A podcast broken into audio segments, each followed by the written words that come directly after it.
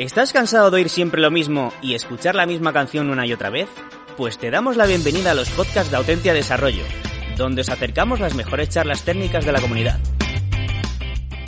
CAS 2019 Marco de trabajo para la gestión de cadenas de valor, por Juan Alonso. Buenos días a todos, gracias por venir a la charla. Eh, yo soy Juan. Eh, yo soy Rubén. Y formamos parte de Cindio. Foto del, del logo de la empresa. Os vamos a contar cómo hemos llegado nuestro periplo por el Agile, DevOps, Lean, metodologías de las que se hablan aquí en la CAS, ¿no? Y, hemos, hemos evolucionado según íbamos yendo a, clientes. Eh, el, el principal foco es el Value Stream Management y el framework que hemos elaborado en torno a él. Porque creemos que, bueno, puedes optimizar los equipos con Agile, puedes juntar, eliminar silos y juntar el mayor número de personas con DevOps, pero en la base de todo está Lean y cómo eh, pues lo adaptamos a lo que es el software, ¿no? No tanto a la, a la industria de, las factorías, ¿no? de, coches o de cadenas de producción, sino al software. Luego vemos un poco cómo encaja esto en el mapa que ha comentado Juan, del Agile, el DevOps, el Lean. Pero bueno, por definir un poco lo que es el Value Stream, eh, son, es un poco las, actividades en tu en que aportan valor al, al cliente. Este tiene un enfoque más holístico de lo que hacíamos con, otras metodologías. ¿Qué es lo que estamos viendo en, la transformación y en qué momento estamos ahora? Esto no es nuestro, es de Forrester, pero sí que estamos eh, muy de acuerdo con ello. Y es que estamos en el momento del customer centric, ¿no? ya no tanto en la reducción de gastos eh, como en, es UX, el, orientarnos a clientes. Lo tenemos en boca todos. Y lo que vemos en, y que estamos eh, alineados con esta charla, nuestro marco metodológico, eh, con que vamos hacia cómo manejamos los procesos, cómo transformamos con eh, mejorando los procesos y poniendo al cliente, por supuesto, en el primer lugar, pero vemos cómo se va a mover la transformación a este tipo de, de herramientas Lean o de metodología Lean. ¿no? Entonces, típicos problemas actuales con los que nos encontramos. Eh, a pesar de que ha crecido mucho Agile, ha crecido mucho DevOps, eh, la sensación que tenemos es que sigue habiendo una desconexión entre negocio y IT. Eh, el tema de las métricas. Los líderes siguen monitorizando actividad y otro problema habitual es que lo que mide negocio no es lo mismo que mide IT. Hay otra, otra brecha. El tema de la financiación también, cómo se financian, mm. vamos a decir ahora proyectos, luego hablaremos de productos. Exacto. Y el tema de la, de la deuda técnica. Esto es lo que vemos que son los principales problemas ahora mismo para esa transformación que hablábamos antes. Sí, la deuda técnica es una cosa que normalmente negocio no sabe ni lo que es. Bueno, este es un poco nuestro enfoque. El dibujo completo no es nuestro, eh, es de Marshall, pero eh, la parte de fuera sí. Nosotros le hemos puesto un marco.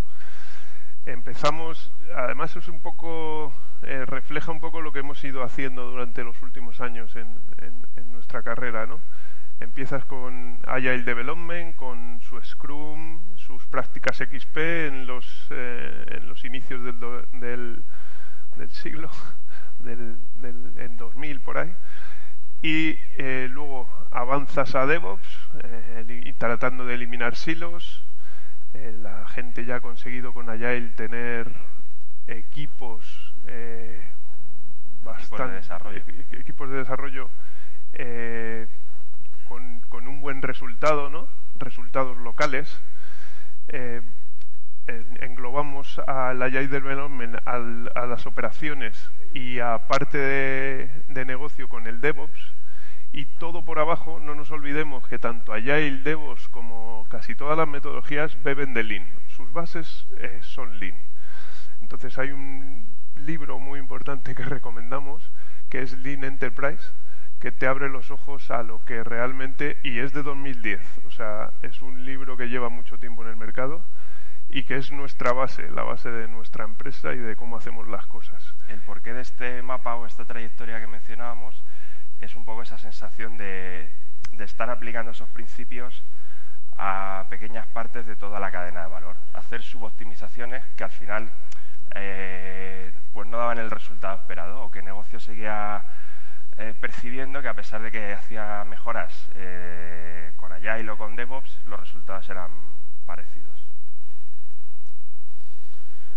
Vale, entonces surge el concepto y ahora se habla mucho de él, que es el Value Stream Management, que es precisamente eso, cómo gestionar las cadenas de valor eh, para entregar software y valor al cliente. Estar, eh, tener la visión y, que todo el mundo esté enterado de qué se hace y qué no se hace. Eh, normalmente en los silos y, y, cuando ya consigues quitar algún silo todavía no sabes el por qué haces las cosas. Entonces el Value Stream Management lo que te permite es desde un punto de vista end-to-end holístico ver el cómo entregas software y el valor que das a negocio. Hay muchos vendors ahora, eh, como podéis ver en la imagen de Forrester, que están preparando sus herramientas. Nosotros pensamos que no es tanto de herramientas, sino de eh, facilitar sesiones con, con, la gente, juntando a la gente y que, eh, sobre todo los líderes, las personas de la empresa que, que lideran eh, las iniciativas y, los productos, que se junten, que hablen y que decidan entre ellos lo que, se quiere hacer. No que, se muevan por, por instinto o eh, únicamente sea el product owner el que diga hacia dónde, hacia dónde va. ¿no? Este es nuestro framework, un poco basado en, en Lean Thinking. No nos hemos inventado nada, hemos cogido eh, piezas que ya existen, ¿no? Y bueno, el Lean Thinking es poner a las personas en el centro, el, buscar el valor, eh, pintar el flujo de valor y luego implementar el, lo que es el, el pull, no el push. No, no apretes a la persona para que haga el trabajo, sino que consigue que la persona sea la que, la que quiera recibir ese trabajo. ¿no? En cuanto a la trayectoria un poco, el, el Lean Enterprise era algo que ya hemos eh, estado trabajando y por nuestros orígenes el tema del DevOps Journey también. Un poco la novedad últimamente ha sido el conectar esos dos mundos con lo que os vamos a hablar ahora de la transformación de proyectos a productos y el, Flow Metrics. El Lean Portfolio Management es más conocido quizás, es, eh, bueno, olvidarnos de los Qs y de una financiación cada año, tener un rolling budget, el, poder eh, financiar de manera más ágil. ¿no? no es un poco, o sea, vamos a hablar poco de ello, sino que vamos a empezar con, con la orientación a producto, que creemos que es una de las bases eh, para la transformación. Hasta ahora eh, esto lo podéis identificar perfectamente porque la mayoría de las empresas siguen así, ¿no? Tienen equipos diferenciados por silos. Ya se han roto bastantes barreras, pero, pero el, problema es que seguimos teniendo, teniendo alguna. ¿Qué pasa con esto? Que los equipos solo se ocupan de un proyecto. Pueden tener varias disciplinas, pueden tener eh, a, nivel de perfiles, desarrollo, QA y demás, pero realmente se dedican a una cosa. Solo consiguen en el proyecto eh, una optimización local y, la gente se suele mover fácilmente. O sea, los, los, al, estar, al estar en silos, lo que son los gerentes o los, no quiero llamar líderes porque no suelen ser líderes, eh, cogen las personas según le venga bien por, este, por esta financiación antigua, cogen a la gente y se la llevan a los proyectos que más piensan que lo necesitan, no orientándose a resultados y a valor, sino porque lo necesitan y pues tienen más budget o se tienen que gastar el dinero, no porque estén orientados a, a dar valor.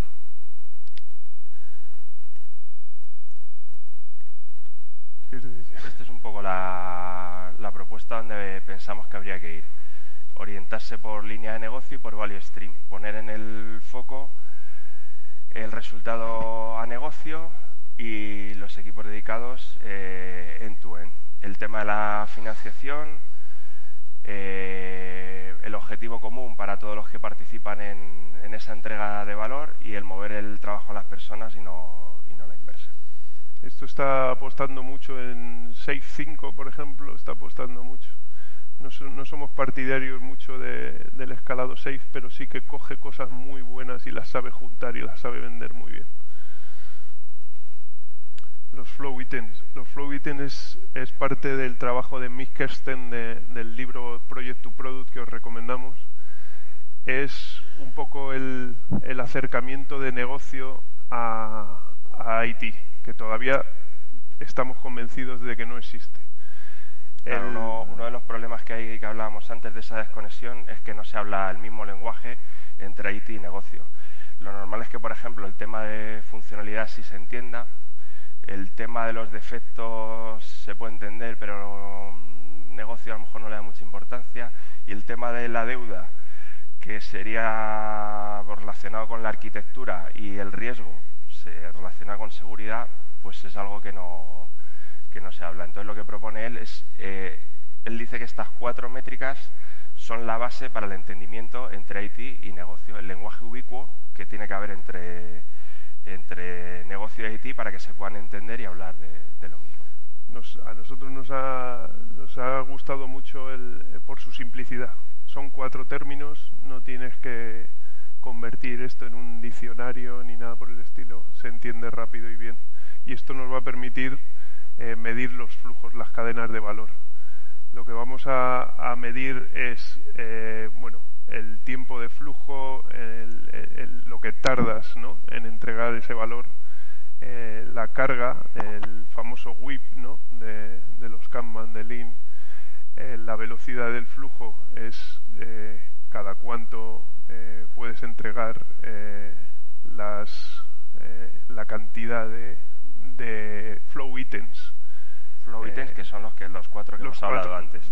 Exacto. Hay que eh, los flow nos, nos permiten eh, medir estas métricas y la eficiencia del flujo que es muy muy importante es cuánto tiempo dedicas a trabajar eh, con respecto a lo que deberías tardar si no tuvieras barreras y, y pudieras eh, pudieras ir de manera autónoma a, a través del producto sin sin tener barreras eh, que te impidan hacerlo. Esta es la, parte que nosotros tenemos eh, más trillada, que es DevOps Journey. El, el, framework ha evolucionado. Habéis visto que hemos, tanto Lean Enterprise, como decía Rubén, como el DevOps Journey, es una práctica que ya hemos hecho en clientes y el Flow Framework, el libro creo que ha salido eh, en febrero de este año, y es una cosa que hemos incorporado porque nos permite medir, que es, una, es, es lo que nos faltaba realmente. Nosotros medíamos, pero no teníamos esa, eh, eh, esos ítems que nos permiten eh, hablar con, con, negocio de una manera que nos entienda. No sé si quieres contar. No, porque los principios es el tema del system thinking, es visión holística, un poco lo que nos faltaba aquí era la parte de negocio y el tema de de Lean como, como principios básicos. Entiendo que los, los tres ways de DevOps no hace falta explicarlos porque es, eh, es muy conocido, ya lleva tiempo y bueno, el primero de abajo es el flujo, el segundo es el feedback continuo y el tercero es el continuous improvement y, experimentation. Una de las herramientas Lean que nosotros usamos eh, es el Kata Improvement, que nos permite a la hora de hacer el Value Stream Mapping y el Value Stream Management el ver el objetivo, el True North que llaman, ¿no? Hacia dónde quieres ir. Y en el momento que sabes hacia dónde quieres ir, vemos tu estado actual, tu estado futuro y a partir de ahí hacemos hipótesis para que eh, de manera rápida y sin tener que hacer una inversión inicial eh, grande eh, puedas ir probando esas hipótesis hasta que llegues a lo que necesitas. Como es cambiante, eh, no deberías tener eh, unas ambiciones de, largo plazo, sino que lo que esto, ahora, ahora veremos el, workshop que se hace, eh, te permite ver hacia dónde quieres ir y tienes un, plan táctico para, para implementarlo rápidamente. Bueno, pues eh, vamos a pasar un poco a la segunda parte, que es la parte práctica, sobre todo esto que os hemos contado, y es el, cómo aplicamos esto con un ejercicio que se llama Value Stream Mapping, que es una, es una herramienta Lean, una herramienta visual, y bueno, vamos a ver un poco un caso, un caso real. Esto es la, esto es un caso real eh, de cómo parecería un value stream eh, bueno, podemos entrar un poco. Sí. No, déjalo, ahí. Ah, que es lo que la idea es visualizar un poco cómo fluye el trabajo. Las cajitas que veis de colores son lo que hablábamos al principio, las actividades que se hacen para entregar valor en tu en. Y lo que está aquí representado es un poco el corte de una línea de negocio. Desde lo que está puesto ahí arriba es el, el cliente, sea negocio, sea el usuario, y un poco la necesidad que tiene y, el, y lo que se le entrega. Todos esos flujos que se ven por ahí es cómo fluye la información entre las herramientas y de una actividad a otra. Ahora, ahora vemos un poco en detalle cómo se representa. El objetivo este, de este ejercicio eh, pues es, es, eso, es sobre todo ver visualmente el entuen. Eh, normalmente nadie en una organización tiene en su cabeza cómo funciona de principio a fin, cómo se genera o se crea valor para, el cliente. Tiene solamente eh, una parte del flujo. Entonces, este ejercicio eh, lo que trata es de visualizar entre todos, eh, de alinear el liderazgo, porque ahora contaremos que en, la parte práctica lo que hacemos es que intervienen los, los líderes de cada, de cada área, los, de, los líderes de nivel C o los que los que sean capaces de tomar decisiones una vez terminado este ejercicio, no un enviado, un representante o alguien que, eh, que luego le lo deje en un cajón o le dé patada para adelante. Y luego la tercera parte que es importante, que es enfocado al valor al negocio. Como os he dicho, es el corte en tu en de una línea de, negocio. Entonces ahora entraremos un poco en detalle de cómo lo hacemos, pero lo importante es el, el workshop, que es la parte práctica que son un ejercicio de un día, dos, más o menos. Vale, para, para preparar eh, tienes que entender a la problemática del cliente y tienes que, entender su situación. Eh, lo que hacemos es, eh, en un primer lugar, ver qué se necesita a nivel de negocio para saber realmente en, si están orientados a productos, si tienen los equipos bien eh, definidos las líneas de negocio y entender un poco qué, qué es lo que les pica, ¿no? Qué es lo que, de qué se queja esa parte, ¿no? Porque siempre nos encontramos que hay diferencias, ¿vale? No, no hemos encontrado todavía un negocio IT juntos, ¿vale? El contexto tecnológico es muy típico ahora de tema de cloud, de de tu arquitectura es, eh, es, hay que migrarla, hay que, hay que evolucionarla y ver un poco cómo se van a mover en, en ese tema tecnológico, ¿no? para entender también eh, pues, que en cloud es mucho más fácil eh, que el flujo fluya más rápido que no en, en, en on-premise o en herramientas más antiguas que como hosts y demás que pueden darte problemas y luego entrevistas y encuestas en el que cogemos a la gente que realiza el trabajo, a la gente, el, o sea, Lean, una empresa Lean lo que hace, lo que consigue es que la gente que hace el trabajo es la que decide. Todavía no, de nuevo, no hemos encontrado esa autonomía en, en los trabajadores o en, o en la gente de, de lo que serían las capas inferiores de, por muy, mal, muy poco que nos gusten las jerarquías, pero es así, ¿no? Esta, la herramienta, como es de origen Lean, pues una cosa que hace para saber de verdad cómo funciona la cadena no es preguntar a, los líderes o a los managers, sino ir de verdad al, al, puesto donde se ejecuta el trabajo y verlo de primera mano. Es un poco el objetivo de estas entrevistas y encuestas. Es hablar, no que te digan cómo perciben o dónde creen que está el problema, sino ir a hablar con la gente que hace el trabajo para de verdad detectar, llegar a, las causas raíces de lo que, de lo que está pasando. Luego otra herramienta que se puede utilizar para, para esta preparación es hacer un business case, un canvas de, con se puede hacer con distintos roles. Se puede hacer a nivel de ver un poco qué espera, qué valor espera de este ejercicio los ejecutivos o negocio o los equipos de delivery, depende un poco del problema que tengan, pero también sirve un poco para enfocar qué es lo que esperan y, dónde están los, los, problemas de verdad. Este, el, el charter lo que nos, nos va a permitir es un poco que la gente de nivel, los CIOs y VPs y demás, se piquen entre ellos. Lo que haces es socializar la, eh, el charter y eh, dejar bien claro quién va a facilitar la sesión, el workshop y quiénes van a, a, ser los integrantes o quiénes van a participar. En el momento que ves una empresa, o sea, bajo la experiencia, ves los silos que se tienen, y que se apuntan dos, dos personas de, de, un silo, ves como el otro CIO ya te pregunta y te dice, oye, ¿de qué se trata esto?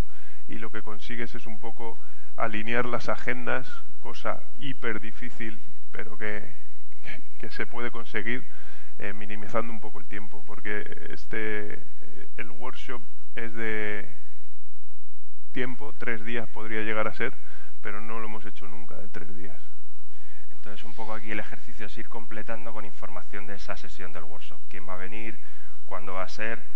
Eh, lo que decíamos, si no está el compromiso de que van a venir las personas que toman la decisión, pues se sigue trabajando en esto hasta que se tiene. Esto es como decir, hasta que esto no esté completo y listo, no vamos a dar el siguiente paso porque si no, no va a servir de nada. Esta, esto es de Karen Martin, son los que escribieron el libro Value Stream Mapping y la parte estratégica es, el, es lo que haces con los altos niveles, ¿no? este workshop. Pero eh, no cabe duda de que lo que tienes que hacer es entender lo que pasa. En el workshop se debería pintar el value stream. Deberías ir con los C-level VPs demás y ponerte en un panel y, y pintarlo pero necesitarías mucho tiempo y no son capaces de pintarlo porque cada uno no va real no saldría la, verdad. No, no, saldría la verdad y de hecho te sorprende, pero ni conocen cómo es realmente el Value Stream Mapping. El Value Stream Mapping les abre los ojos eh, y, cómo nosotros podemos facilitar eh, el trabajo o lo que sería el workshop es yendo lo que llama Lean Gemba, ¿no? que es eh, intentar entender los procesos de abajo sea, realmente cómo, cómo se mueve el software y qué barreras se encuentran los, los equipos. Entonces este es un ejercicio que también el, del, el de la derecha, que es el Metric Based Process Mapping, que es eso, con la gente más cercana a la línea, hacer un ejercicio parecido al de arriba, pero entrar un poco más, ir a, a mayor detalle para poder llegar al workshop con unas métricas, vamos a decir, o con unas medidas más reales. Vale, luego lo que sería el, el workshop como tal, el taller,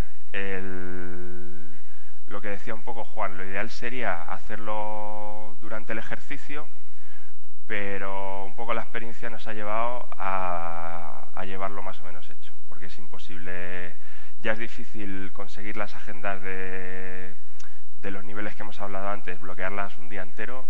Eh, si se hiciera la línea, si se pintara la línea de verdad, se tardaría mucho más y es imposible. Entonces es algo que que llevamos preparado. Eh, y de verdad, yo creo que lo importante es el alineamiento. Entonces, mm. eh, lo que hacemos es pintar el resultado que hemos obtenido, se pinta el value stream que os hemos enseñado antes, un papel de 5 o 6 metros, y lo que se hace es ir recorriéndolo con ellos. Entonces, las cajitas que veíais antes en color, lo que vamos completando es con algunas métricas eh, como es el process time o lead time, que encajan con lo que habla, con las flow metrics que hablábamos antes. Eh, también se representa el número de personas que se dedican a una actividad, por ejemplo, eso puede ayudar a detectar cuellos de botella, que haya actividades de entrada que hacen en la organización 200 personas y que terminan en la siguiente que a lo mejor solo hay cuatro. Eh, otra métrica interesante, aunque es un poco subjetiva, es la que pone abajo a la izquierda, que es el porcentaje completo y preciso eh, que es la entrega de la actividad anterior a mí.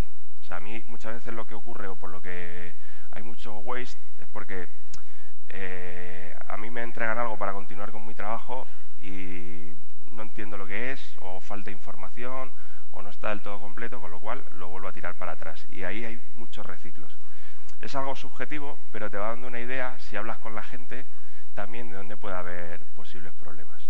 Entonces, con esto, lo que se va pintando, se, eh, el trabajo previo que hemos hablado antes de preparación, se va pintando todo esto, todas las actividades que se realizan en un end-to-end, eh, con las métricas y se va recorriendo con los C-level para que, mm. primero, para que lo entiendan y segundo, para hacer el ejercicio de tratar de identificar dónde están los, los waste. Una, una, cosa curiosa, por ejemplo, es que muchas veces eh, eh, en este ejercicio también participa negocio y muchas veces eh, negocio sale muy sorprendido de la cantidad de cosas que se hacen eh, para ofrecerle algo, para hacer software, hacer un producto o darle valor. nos lo dicen muchas veces. Yo creo que tienen la visión de que de caja negra, no saben lo que ocurre, pero dice, ¿por qué tarda tanto? ¿qué, hacéis? Dice, pues todo esto es lo que se hace. Así entienden eh, lo que es hacer software y entienden eh, que, o sea, tratamos de abrirle los ojos de que no es un centro de coste el desarrollo y de software, sino que es una inversión que están haciendo. Y les haces formar parte de ello y entienden, entienden las necesidades de uno y de otro. La verdad es que es, es, es impresionante cómo, sobre todo porque Haití lo conoce, ¿no? Haití conoce sus problemas y normalmente cuando haces el ejercicio eh, se van cada uno a su parcela, ¿no? Pero Haití, desde la parte azul hasta el final, que es operaciones y delivery, lo conocen, ¿no? Pero negocio, que es la primera parte, está, está ciego eh, cuando hace proyectos de software hay veces que ni le interesa, que simplemente eh, toma, eh, lo hacen mal, no está orientado a proyecto y dice toma dinero para proyectos y por qué tardas tanto y por qué prefiero quejarme y, echar culpas que no formar parte de ello, ¿no? que es lo que sería Lean. Entonces, ejemplos de cosas que se detectan con hacer simplemente este ejercicio visual, pues a veces eh, puedes llegar a detectar reciclos, puedes detectar cortes en el, en el flujo de trabajo, actividades que están por sueltas que no, no tienen owner o nadie sabe muy bien, eh, o incluso actividades de las que es imposible obtener una mínima métrica de cuánto tarda, no, no depende, no se sabe. Entonces sí que ayuda a detectar eh, esos waste y por otro lado hacerlo en conjunto para que la solución o, el, o la hipótesis de trabajo para resolverlo esté alineada entre todos. Aquí también se puede ver si está balanceada lo que, es la línea. Si hay mucha gente en la parte de negocio y poca en operaciones, que era el caso, o eh, que bueno que en desarrollo tienes mogollón de gente y no estás dando el resultado esperado a, poca gente o, lo que te están pidiendo. Nos han dicho 10 minutos, vamos a ir. Sí.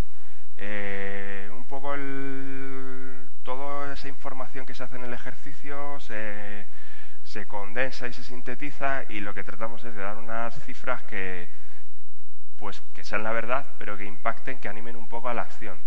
Entonces, por ejemplo, el tema de la activity ratio es la suele ser la que más más genera, porque un poco ves aquí, dices, oye, pues me estoy dedicando tantas horas, tardo tanto en hacer la release o saco tantas historias de usuario, pero es que solo estoy aprovechando el 25% de, cuando haces el ejercicio y ves el, comparas el lead time y el process time, dices el 75% se está perdiendo en, hacemos las cosas, se podría mejorar. Esta es una de las cosas que también sorprende a Haití, ver eh, la actividad de, de, la gente de desarrollo. ¿no? Ah, yo pensaba que estaban trabajando más horas y que el valor que estábamos dando era el máximo que podíamos dar. Esto... Eh, esto es lo que hemos hablado antes de hacer el ejercicio, de, detectar cada uno cómo ve los posibles ways. Es, parte del workshop y Lean lo que te define son eh, una serie de ways. Si leéis la documentación de Lean, te dice hay, eh, no sé si eran ocho ways, pero lo que, a nosotros lo que, lo que nos ha salido bien es eh, poner los weights que considere cada uno. No decirle hay este tipo de weights porque empezamos así y no salió la cosa bien. ¿vale? Porque los catalogas y dejas muy poco margen para, para que cada uno defina cuál es su problema. ¿no?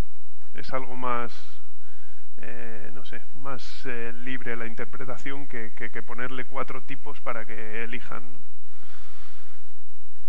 Bueno, esto es otro ejercicio un poco, una vez detectado cuáles son los problemas, los ways o las contramedidas, es simplemente un ejercicio para tratar de priorizarlo. ¿Qué pensamos? La hipótesis que puede dar más beneficio y fácil es simplemente ordenarlas para priorizar, no tiene más, más historia. Y luego otra cosa que hacemos, eh, o que se propone, pero a veces no...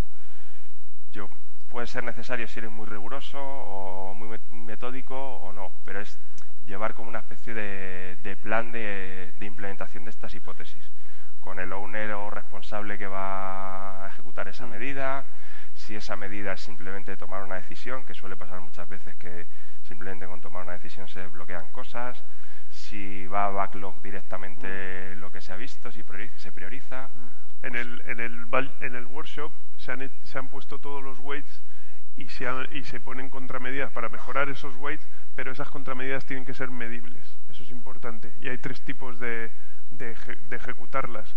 Que se decida ahí, porque está la gente que, que, tiene capacidad de decisión, que se metan dentro del backlog o que se espere al próximo Kaizen Event, que es para, para la mejora continua, que puede ser en dos semanas, tres semanas queríamos dar tiempo a preguntas, a ver si podemos. Sí, yo creo que, yo creo que es lo último ya, la ejecución. Saltar y dejamos. Es un poco, sí.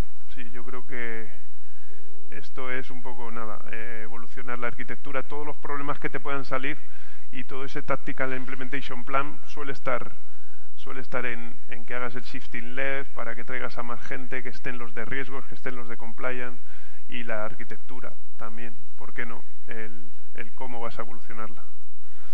Estos son los dos libros principales que os recomendamos en, en la charla y nos encantaría que nos hicierais alguna pregunta y si, tenéis alguna duda. Y... Sí.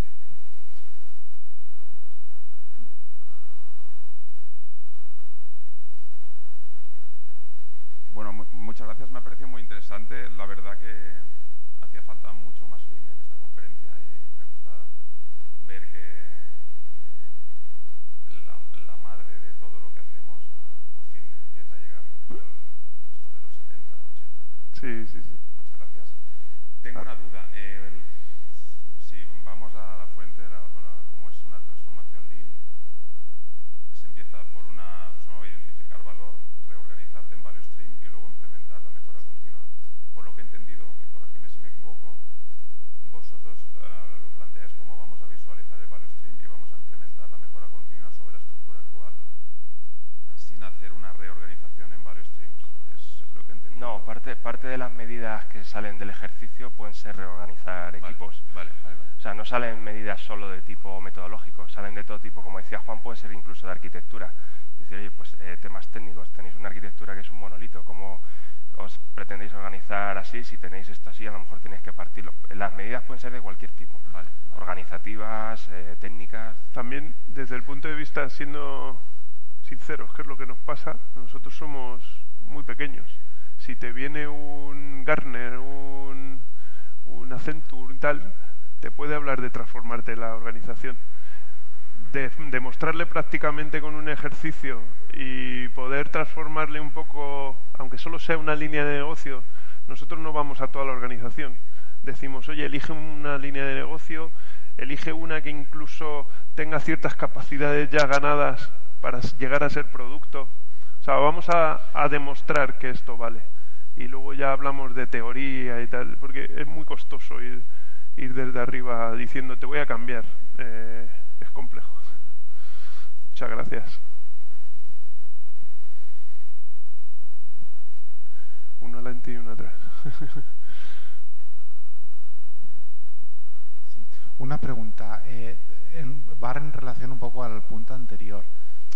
Sé que el, que el, que el Agile va asociado a temas asociados a la confianza, transparencia, pero vosotros en vuestra experiencia a nivel contractual, es decir, en toda esta cadena trabajan, pueden trabajar varios proveedores, eh, perfiles de varias empresas. ¿Qué os habéis llegado a encontrar? ¿Es realmente eso un, un bloqueo? Porque podéis ser muy sinceros, pero al final pueden haber bloqueos de este tipo que pueden a lo mejor una mejora que habéis propuesto pues haya una cierta limitación que no se pueda aplicar. Un poco por vuestra experiencia que os habéis encontrado. Lo, no lo hemos hablado, pero el tema de a qué escala haces el value stream es, puede ser importante.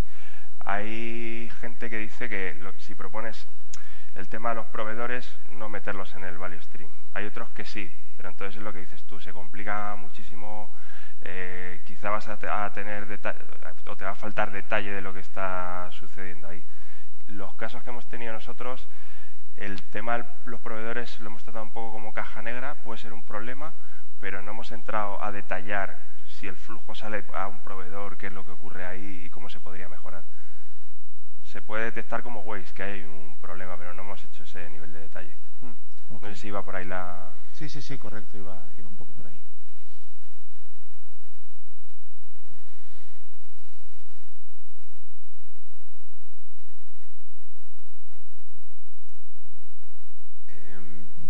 Enhorabuena por la charla, pone Rubén. Gracias. Una pregunta. Cuando llegáis a la parte de, contramedidas, ¿cuál es vuestra experiencia en los clientes en cuanto a las barreras que se encuentran para ejecutarlas?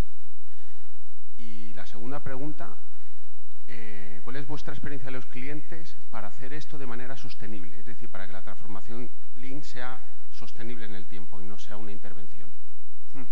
La primera pregunta eh, lo que nos suele pasar es que una vez llegado a ese punto en el que se hacen las contramedidas en consenso, es un poco el propio cliente el que se va cayendo del guindo, por así decir. Él mismo se va dando cuenta, o sea, como que ya a partir de ahí eh, él se siente capaz de, continuar y, y muchas veces con el ejercicio que se ha hecho, ya el, forzar a hacer ese ejercicio, es cierto que ellos mismos ya pueden hacer muchas cosas que, les van a ayudar, sin que necesite acompañamiento. Ese es el objetivo también del, del workshop, que decidan ellos. O sea, tú estás ahí para ayudarles, no le vas a decir lo que tiene que hacer, van a ser ellos los que deciden. hilando con la segunda pregunta, y también con lo que decía antes Juan, que nosotros somos muy pequeños, no creo que el objetivo sea eh, estar permanentemente con el cliente para que haga esto o forzándole, sobre todo si no quiere hacerlo. Lo que sí se puede hacer a lo mejor es hacer periódicamente este ejercicio eh, para ver qué, nuevas, qué nuevos obstáculos puedes tener o si has corregido los que tenías, eh, pero si no eres tú mismo el que cambias, yo simplemente con el ejercicio nuestra percepción es que el, cliente mismo se da, le sirve muchísimo y se da cuenta de las mejoras que tiene que hacer y él puede hacerlas perfectamente. Mantenerlo en el tiempo es, es claro, o sea, con Kaizen Events y, y luego una cosa que a nosotros, eh, o sea, no entendemos esto sin que sea práctico. Entonces sí que ayudamos, nosotros también venimos del, del tema técnico, somos técnicos de, de hecho, con orgullo. y, y, también ayudamos a hacer eh, doyos o lo que necesiten los equipos cuando ya se implementan las mejoras, ¿no? Eh, juntarte con el equipo, pero en, en, el día a día, en su trabajo, no influyendo en, en lo que sería la línea crítica, ¿no? el, camino crítico, pero sí como formación o, o como eh, ayudar a que esto suceda, ¿no? y que en el siguiente Kaizen si realmente la empresa está dispuesta a pintar a dónde hemos llegado, pues es que si no, si no hay continuidad en el tiempo tampoco tiene mucho sentido, le vas a mejorar eh, una, como dice Rubén, normalmente ya, como dice, ya me siento empoderado, ya quiero seguir yo solo, pero le puedes seguir ayudando en que la situación eh, a la que querías llegar, ver si realmente has llegado y volver a hacer un Kaizen Event, normalmente son eh, tienen que pasar, eh, pues si hablamos de como con términos de escalado Agile sería un program increment, por ejemplo. Intentar ligarlo con eso, que tampoco sea una actividad fuera de lo que es ya también las metodologías eh, que están usando Agile, eh, DevOps. Esto no quiere decir deja de hacer eso. Es con esas contramedidas, mételas en el backlog también. Si no, si no las metes en el backlog, seguramente no las hagas si eres Agile en esa empresa, ¿no? Y el tema de ya, de, que decimos de que ya puedes solo no es por un tema de orgullo, sino que realmente quizá lo que le faltaba era esa visualización o ese sacar el problema, luego resolverlo mejor que el, que el cliente. Nada más. Muchísimas gracias. Pues gracias.